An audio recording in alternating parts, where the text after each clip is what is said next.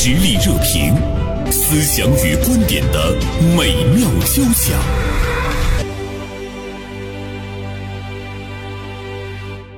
今天呢，我们来和大家聊一聊关于这个老年人需要寻求生命的意义。这似乎呢，对于很多朋友来说是一个很新鲜的话题哈。那么，介绍一下我们今天节目的两位嘉宾，一位呢是大连晚报名笔视线今天的执笔人宋晶，还有一位呢是辽宁师范大学心理学硕士生导师孙文玉。二位早上好，早上好，主持人好，嗯，各位听众好。我们的这个节目第一次走进来的，呃，是两位女生。这样的话，我们是三个女人。后面什么？三个女人的会客厅，会客厅。孙老师比较文明哈，我跟宋晶想到的就是一台戏。呃，说到我们今天要要讲的这个，呃，人越老可能越需要寻找生命的意义。宋晶怎么想呢？对于老年人来说，你你特别关注的，他们要去寻找人生的意义。呃，这是我最近呢遇见的一个事件哈，一个呃老邻居啊，他呃八十多岁的那个老太太要要离婚。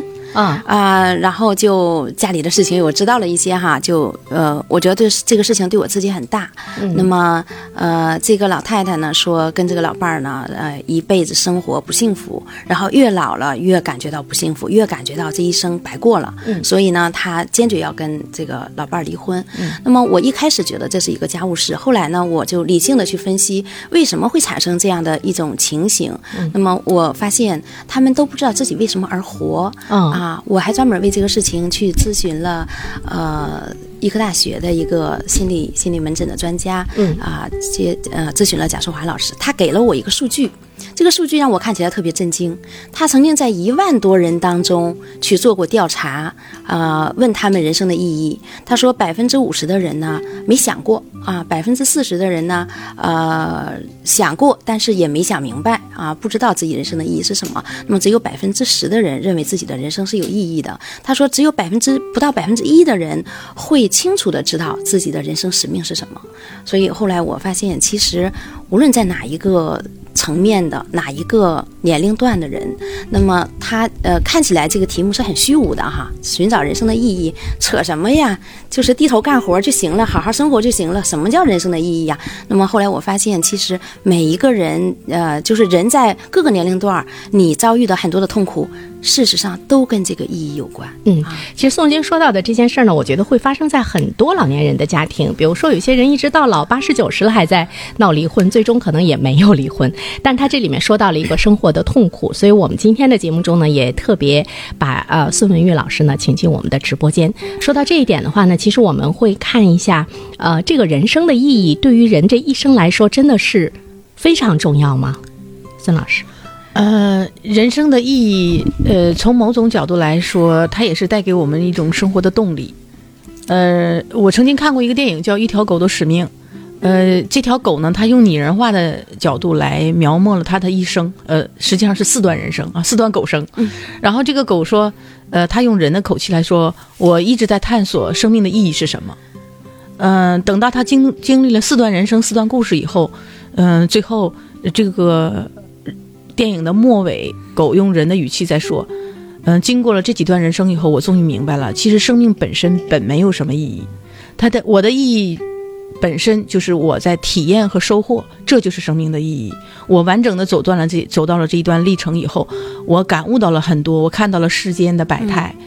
我尝到了生活的酸甜苦辣，我从中体会到了欢笑悲泪。那么这些所有的体验和感受，就是我生命的全部意义。嗯，而且我觉得人生的意义呢，其实它在不同的阶段，它会有不同的呃一种一种变化。包括我们去追寻的时候，呃，宋晶呢说到老年人来追寻人生的意义的时候呢，其实我就想到了一件事儿是什么呢？就是呃。在今天的这个疫情期间，我们会看到有很多人因为这个疫情的发生，包括给我们的身体带来的这个冲击，那么呃，他的心情。会极其的糟糕，比如说处于这个抑郁的状态，呃，处于呢这个焦虑的状态，而老年人在这其中可能占到的比重呢会更大一些。如果是说呃始终没有更好的寻找到自己的人生的意义的话，那么在这个期间给他们的冲击力应该是更大吧，孙老师。是的，嗯呃，因为老年人这个群体在咱们这个社会当中，本身就相对来说属于这个心理相对比较脆弱的啊、我们也可以把它呃，我们可以形容为相对比较弱势的群体，是吧？嗯啊，那么这个，所以疫情的冲击一定我们要关更多的去，平时我们会更多的去关照儿童青少年啊，他心理，其实老年人的心理更多的需是需要关注的，因为他在我们这个社会的舞台当中，慢慢的退出了人生舞台的中央，嗯啊，那么很多人呢会会关注，哎，我的孩子怎么样了？但是可能对自己呃父母和老人的心态呢？没有做更多的这个关注，我觉得这是需要咱们去去关心的问题。嗯。嗯，而且宋经你说到的这样的一个例子的话呢，我想了解一下，呃，比如说在这个疫情期间，其实这老两口他们爆发战争的会更激烈一些，啊，是的，或者是会会更频繁一些，对对对对对对啊，呃，我呢一开始呢觉得。老年人就刚才孙老师说的哈，我们关注青少年关注的多，那孩子心理不健康了，我们觉得是个大事儿，需要去处理。那么老年人呢，我们认为他都走过一生了，他应该是更练达、更更通透哈。但是事实上，我们观察身边的情况并不是这样的哈。呃，后来呢，我就站在一个更高的角度去分析，就是为什么老年人会发生啊越来越多的冲突。那么社会上有个话说的，我觉得对老年人是不公平的，说这个坏人变老了。嗯啊，其实哪一代老年人都会遇到这种心灵上的这种困惑哈。那么老年人呢，第一个呢，他就像我刚才说的这个老太太呢，她在工作当中是非常有成就的。他退休了这个二十多年的时间哈，他感觉到他说我我活得一点意义都没有。那么他在工作的时候呢，是一个机关的领导，呃，工作很有成就，有很多人夸奖他、崇拜他。那后来我就明白，他没工作了，他没内容了，他没有成就感了。那么他的生活内容就是柴米油盐。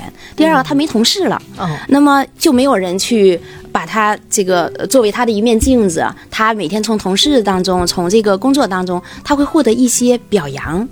那么他从这个镜子里面找不到了，他反而呢回到家以后，他的镜子就是老伴儿，老伴儿每天都在挑剔他，他就觉得我自己一败一败涂地，一点成就感都没有。第三个呢，其实他说我是一个曾经是一个特别爱学习的人，但是到了老年以后呢，他觉得不需要学习了。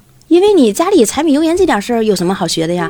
不像工作的时候，你需要看很多书，为了跟跟上工作的节奏，为了表现出色，所以他也没有学习的能力了。那么我们经常会呃看一些呃哲学家的一些言论呢，我们会比如说啊，尼采说这个，如果我们知道呃自己的人生为什么而活，我们就能忍受任何一种生活。但是我觉得老年人其实他看不到这些东西。因为他没有没有动力了，是的，嗯，就是宋晶说到的这个呢，呃，孙老师，我觉得可能是我们大多数人人生的一个状态，是的，就是我们在工作期间的时候呢，我们自己的这种内心的快乐，更多的是寄托于外界的，比如说工作对你的认可，你周围的同事对你的一种一种认可，还有呢，工作给你带来的那种精神的寄托，往往这样的把自己的精神世界更多的寄托于外界的人，当他一旦失去了这些，那么他。他的这个痛苦恐怕呢就会加倍啊！那在这里面，其实我们要更多的去去寻找一下真正的人生的意义究竟是什么？不管是对于老年人还是对于我们来说，是袁生。你到你说到这儿，我就想起了，就是呃，其实不管是在疫情情况下，或者是在呃，就是常态生活当中没有疫情的这种日子，我老年人的心理其实也是我们应该关注的。对，呃，因为因为刚才那个呃宋晶讲到这个。老年人这个群体，他有自己独特的这个心理特点，对，啊，所以也会存在一系列的心理问题。嗯，那么就是哪怕是没有疫情的情况下，老年人这个群体当中，他会存在一些什么心理问题呢？嗯，就是第一个呢，他会有这种。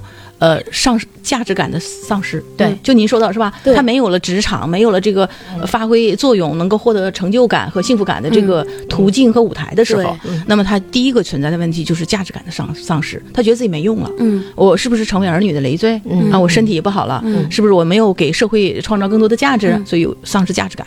第二个呢，就是黄昏感。嗯，这个黄昏感，我们虽然我们经常会说，哎呀，夕阳无限好，只是近黄昏，但是说只是近黄昏，其实还是有遗憾的成分在。对，那么这个黄昏心理呢，是老年人很多会有的，有一种日薄西山的感觉，嗯，然后会有一种悲观，嗯。啊，然后会丧失对生活的希望，啊，然后然后堕怠，没有兴趣，对新鲜的东西不感兴趣。所以有原有一句话说，如果你只要你对周围的事物依然保持好奇心，你的心就没有老。是，所以就是老年人的心理。第二个就是黄昏心理。嗯。第三个呢，就是这个呃，老年人会出现一些常见的心理的障碍。就是有的时候我们可能说，就刚才宋晶提到说，说是坏人变老了，嗯那么其实有这一部分不排除这里面有一部分人是心理有疾病的，嗯嗯，比如说强迫症、老年抑郁、老年焦虑，就点火就着，嗯。就炸了啊。嗯。然后呃，那个强迫症就会非常非常拗，你觉得他这个人哈、就是死抠那个小心眼儿、啊，对对对，嗯，然后癔症啊，嗯。就是会歇斯底里，嗯。就情绪失控。那我们来看的话，呃，那孩子如果这样做的话，我们会觉得，哎，这孩子不懂事儿。嗯，但是老年人如果暴现暴露出这种疾病的特点的时候，我们真可恨，是吧？嗯，对对 对，我们不宽容他，是是是。第三种呢，就是这种心理。嗯第四种呢，就是老年人的会出现的一些心理问题呢，就是安全感的丧失。嗯，对对对，就是因为大家会都都去保护这个呃未成年人，保护女性啊。那么男男成年男性来说，他他是属于保护别人的人，他比较强大。嗯那么作为老年这个群体的话，他感觉到就是会丧失安全感，嗯因为别人会认为给予他赋予更高的期望值。你这个世事洞明皆学问，人情练达即文章，是吧？嗯你已经这么有经验了啊，应该很老练了，嗯 应该很老道了，应该很老成了。对，你看，对对。我们对于人生，比如说你三十而立，四十而不惑，这个呃五十知天命五十知天命，六六十耳顺 啊，七十心有 七十古来稀，七十古稀，的话呢，我们会看到我们的一生，如果真的是这么这么走过的话呢，你会很很开心。但是呢，我们会注意到一点，我刚才还是想想那个特别强调一点是什么？比如说，我们也经常会说一句话，呃，老吾老以及人之老。嗯，比如说我我们今天三个人坐在这儿来聊这件事情的时候，我们还没有步入老年。嗯，当我们步入老年的时候，我们或许也变成了那个样子。就是说，我们呃能不能有有一种共情去理解老年人他今天的那种心理的脆弱哈？比如说我昨天跟那个一位八十岁的老人打电话，他跟我讲，他说原生我也阳了，他是一位我们就是大连市非常知名的一个教授哈。他说你知道吗？他说我我我周围已经有这个二十多位跟我年龄差不多的这个老教授都去世了，那我们大连一所高校的。他说还有两位跟我一起长大的人，他们也都去世了。我就在想，其实这种冲击我们没有体会得到。比如说，就在这个疫情之下吧，他们所体会到的那种死亡的那种逼近，嗯，那种冲击，其实给他们心里带来的什么样的震动？呃，于是呢，我就在想，比如说在这个新冠疫情期间，我的脾气跟以前比也不太好，我会容易发火。就是因为我心情不舒服。那么对于老年人来讲，可能他长期的或者是他的那个体力的减弱呀，长期的身体的疾病，一定会带来心理上的一种一种这个不悦。嗯，这个是不是也是我们哎所看到的他们的那样的一种脾气暴躁的一个一一个原因？尤其是在今天疫情的这种状态之中，他们所面临的那种冲击，我觉得呃，我们呃是不是也应该有有一份。更多的包容吧，孙老师，是或者是说一种怎、嗯怎么样的关爱关哎爱，一一种怎么样的引导，这个是不是也非常重要？啊，是的。那老年人在呃出现一些心理问题的时候，往往他们的宣泄途径是有限的，嗯是吧？你比如说我们中青年，可能我们会有这个有同事，有工作的舞台，我们可以有转移的这个环境，有转移的渠道。但对老年人说，他的这个视接触的社交范围和视野范围是非常狭窄的。他的身体也也局限了。比如说年轻人，他去跑跑两个小时，对回来了运动进行宣泄啊，对对对，有自己爱好可以宣泄，可以调节心情。但是老年人他就呃会渠道很受限，对对，他倾诉的人，他活动的范围，他减压的渠道都很有限。是是，在这个过程中的话呢，呃，比如刚才孙老师说到说，有有一些人，有很多的老年人，他呃退休之后，他突然之间失去了人生的意义。刚才宋晶也在说，这个时候我觉得我们需要去从头去捋一下，比如说在我们年轻的时候，比如说在我们现在处于这个年龄的时候，你把那种。外界的，就纯粹的那种追求工作的成就，当成你人生意义的话，对吗？嗯，石老师说，行行，我觉得其实我们俩都有话要说啊，那我就先说吧。就是呃，工作本身是他生命历程当中一段的一个必要的体验。你要为这个世界去呃创造一些什么，嗯或者你去享受什么？我这都是很很多人他会把工作的成功，他事业的成功，觉得他的人生意义实现了最大的这样的一个一个价值，就是这是我们普遍的一个价值的一个标准认知是吧？认知。但是从人生的这个快乐来讲的话，我们需要去反思它对不对？它不是全部，嗯它应该是一部分。嗯，就是我们要把这个位置摆正，因为我们既然说人生是一段旅程，那么我们就是来体验的。我们要尽可能的收获更多的不同的生命和生活的方式。嗯，哎，我我们可以说是，其实很多现在一些西方发达国家的人，嗯。对于生命的体验比我们要深刻。嗯，比如说他们会呃变换职业，嗯。去不同的城市生活，嗯。呃，去做公益，嗯。啊、然后呃，去体验各种不同的生活方式，嗯。其实就是在有限的、短暂的生命里，尽可能多的去拓展它的内涵和深度。对，说到这一点的话呢，你看，呃，诵经他现在开始关注呢，就是老年人的这个人生的意义。其实我觉得是应该有有一个什么重新的审视宋晶。嗯，比如说我们没有退休的时候，我们的人生意义实现职业上的最大价值的一种体现。那么，呃，当你已经离开了你职业岗位的时候，其实你的这个人生意义是需要不断的去调整的，呃，我觉得是你才能获得人生意义。就是这个关于人生意义的这个说法呢，其实有很多人认为它确实没意义哈，呃，也有人认为它是有意义的。我也经常被问到这样的问题哈。经常去思考就会抑郁。呃，哲学哲学命题，我真的觉得呢，就是人在呃小的时候，就对孩子就应该培养他这种经常问自己我的责任是什么，嗯我的意义是什么，我的使命是什么。这样的话呢，他可能一生都会为这个意义而活，嗯否则的话他就会活得很虚无。那么呃，我关注了老年人，可能是因为我也快变老了哈，然后我也在想，就是我工作当中的给我带来了这种呃。这种意义感。那么，在我呃退出这个工作舞台的时候，会不会我还觉得我是有意义的？所以我觉得人应该呃更早的找到这种方向感，生命的一个出口。嗯，那么这个你刚才说的这个，就是会不会就会不我们把工作作为一个意义哈，生命的意义，呃，对不对？那么有一个说法呢是说，比如说孔子的生命意义是什么？那么，呃，它叫无限的意义。呃，有一本书叫《有限的和无限的游戏》，那它里边举了很多有成就的人，比如说贝多芬啊，呃，就是这样的一些哈，就是在历史上留下过痕迹的这样的一些人，他们的一生都在追求一种无限的获得。嗯，他不是说我把这个工作做完了，然后或者是我攒够了多少钱，或者是我的孩子考上了大学，或者是我拿到了什么学位，这这就是意义，这都是有限的。呃，其实说到这种无限的获得的话呢，它总体上来讲是比较虚无哈。我个人的理解，我觉得无限的获得，我们如果是更多的会想到利他。